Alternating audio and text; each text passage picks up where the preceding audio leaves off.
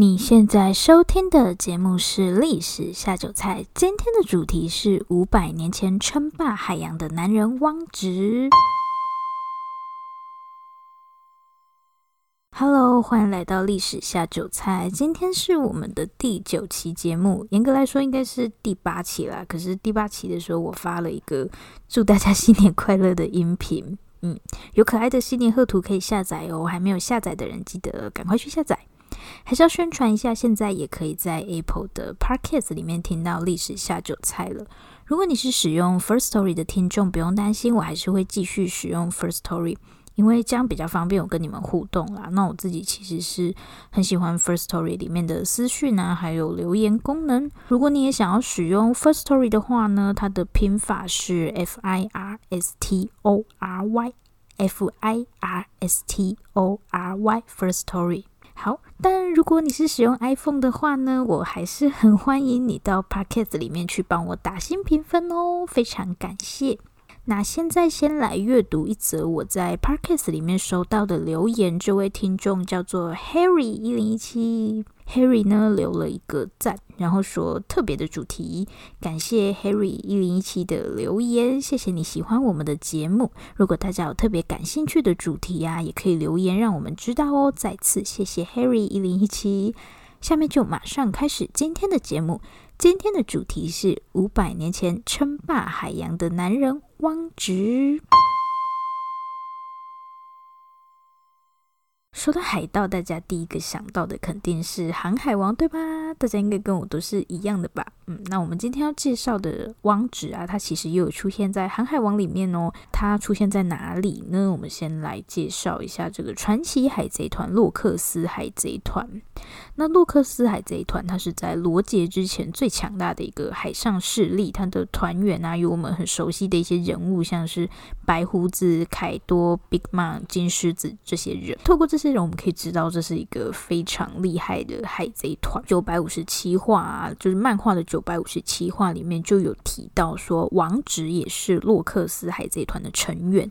这里的王直就是我们今天要介绍的主角汪直啊、其实叫王直或汪直都可以。啦，嗯，跟海盗相关的影视作品其实有蛮多，除了上面的《航海王》，我最近有看到一出网络剧，反正过年嘛，大家如果有兴趣的话，也可以在家里看一看，叫做《一夜新娘》。对，一夜就是那个一个晚上的那个一夜。看这个剧名，应该不会有人想看吧？这个名字也太土了吧！但其实它意外的还蛮好看的，里面的男主角就是一个，就他的设定很有趣，男主角是一个海盗王。海盗王，嗯，讲海盗王好奇怪哦。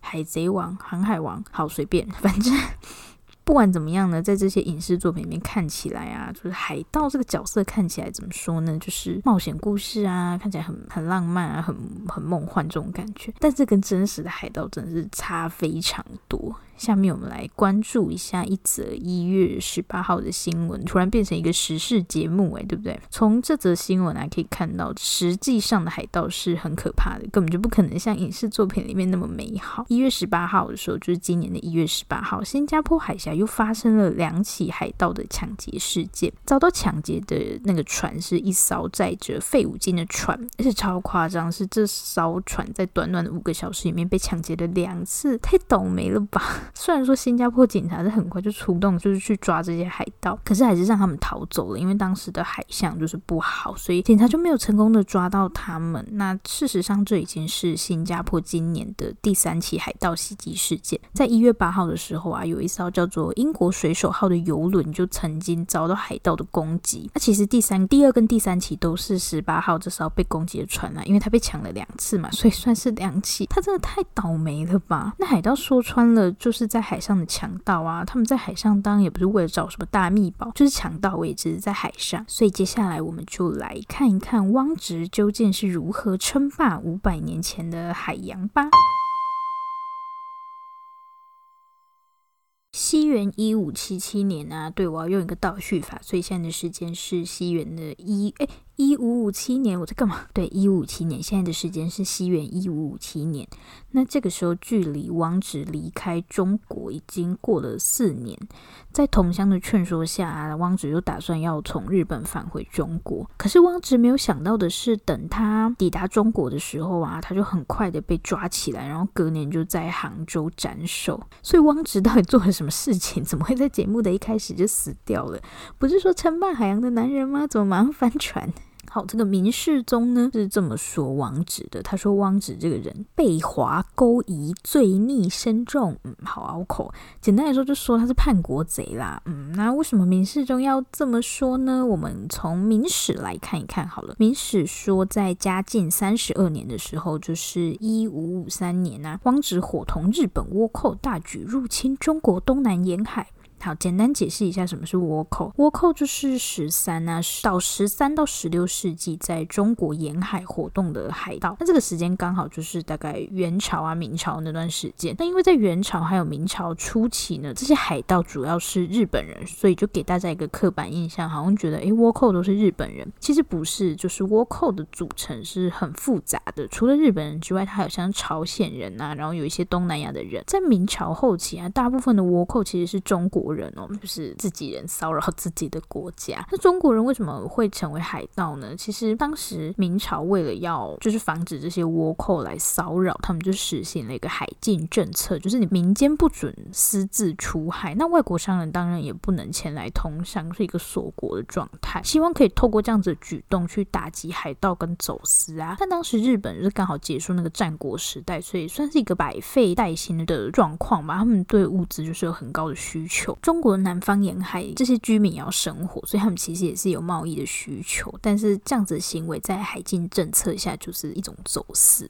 所以为了要躲避官兵的追捕，这些进行贸易的商人，他们多半是带有武器的，就变成他们不是单纯的商人，像一种武装集团一样。那日本的一些流浪武士啊，还有比较穷的大名，其实也会加入这样子的走私贸易。大名简单来说就是日本的领主。不过贸易依然是他们主要进行的活动啦，就是贸易还是主体，那有时候也是会伴随一些劫掠的行为。就是如果我能好好跟你做生意的话，那我就是正派的商人；那如果不行的话，他们就是会用武力来解决。所以算是一个还蛮嗯还蛮复杂的一个团体，然后它的性质也不是这么的单纯。那我们回到嘉靖三十二年，史书记载呢，汪直是跟一些日本海盗啊跑到中国去骚扰这些居住在沿海的百姓。其实，在嘉靖三十二年的时候，确实是有一批海盗在中国的东南沿海作乱，但根据后世学者的研究，可以发现汪直跟这件事情实际上并没有什么关系。汪直啊，当时有一个部下叫做徐海，那后来因为他们在理念上有一些分歧，徐海就不高兴，所以他就离开汪直，自己跑去独立。那在嘉靖三十二年的这起事件，事实上就是徐海策划的。既然汪直跟这件事情没有关系，那朝廷为什么又坚持要处死汪直呢？目前我们推测汪直的出生时间大概是在西元十六世纪初。汪直出生的这个地方很特别，在徽州，就是今天的安徽。徽州有什么好特别的？在明清时期啊，徽州地区的这个商人可以说是称霸整个中国商界，有“徽商遍天下”的说法。因为徽州这个地方的自然条件是不好，就是土地很贫瘠，所以你在这边你想要靠农业生活下去是比较困难的。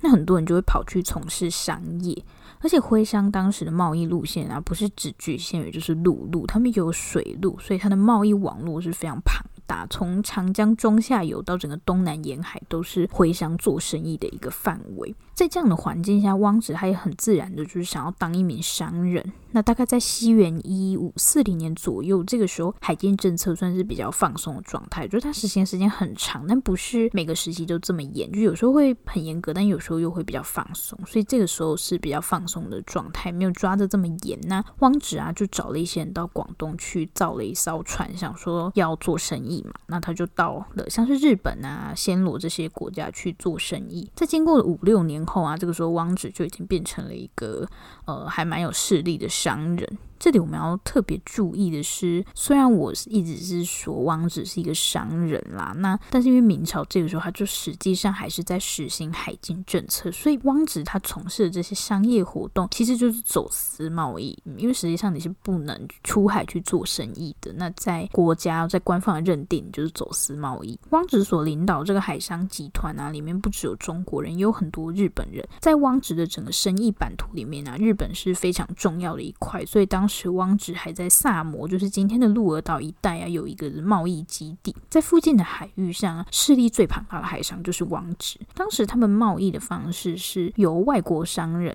就这外国商人有有日本人啊，然后也会有在这里活动的葡萄牙人，他们会先跟中国商人谈好价格，就是谈好这个货要卖多少钱，但是要先把货交给中国商人，中国商人呢就会去把这个货再销往就是中国的内地。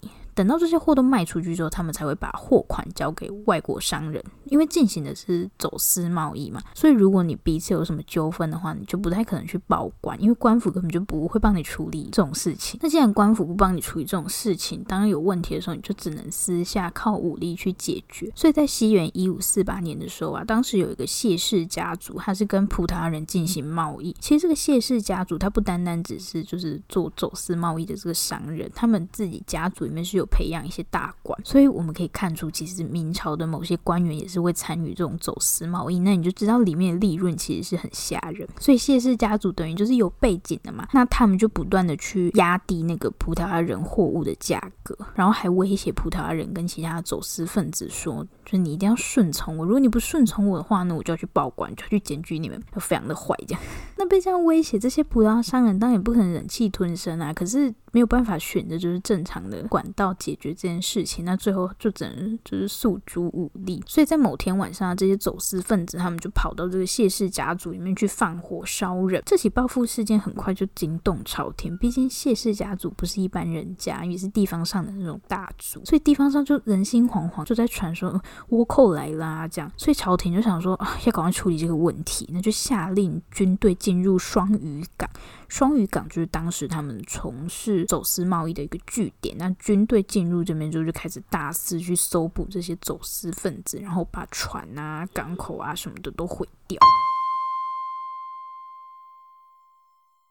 双屿港被毁掉后，就经过这起事件啊，汪直自己其实也很清楚，你真的要跟官府维持一个比较好的关系，不然生意很难做。毕竟民不与官斗嘛，所以汪直就。开始去跟一些官员接触，甚至提出说希望可以缴税给官府，反正就是希望可以让这些官员对他比较有好感，方便自己做生意嘛。有时候汪直也会提出说，他可以帮忙朝廷，就是去扫除其他走私分子。那在这样的情况下呢，王子的海商集团就逐渐的壮大，因为他在扫除其他走私分子的时候，其实这些人最后就是也会投入他的麾下。那当时王子就叫自己靖海王，就是靖叹的靖，嗯，靖海王。好，因为跟官府合作嘛，所以他势力可以说在这个时候就是达到了一个顶峰。可是汪直并没有风光太久，我们都说新官上任三把火嘛，后来浙江巡抚就换人，那当时这个新来的浙江巡抚他就想说，我要加强海禁政策，而且他觉得汪直这个家伙就是一个社会乱源，所以西元一五三年的时候，朝廷就正式的去出兵攻打汪直，想说要一举来歼灭汪直集团。可是因为后来海象不好，所以王子就逮到机会，他就逃了，损失惨重的王子啊，后来他就跑到日本，因为日本是他在做生意的时候很重要的一个据点，所以他就决定要先跑到日本去。那他就在日本的平户这个地方定居下来，也继续在平户这里。就是从事他的贸易活动，他真是 打不死蟑螂，就是遇到这么多困难，但是他也是坚持努力的要做生意。很快四年就过去了啊，就回到我们节目一开始说，受到同乡的劝说，汪直就想说，嗯，他是不是要回到中国？其实他回到中国还是希望说朝廷可以开放他们去进行贸易啊。但最后汪直并没有成功，因为我们看到嘛，他就是被哦斩首在杭州，结束他传奇的一生。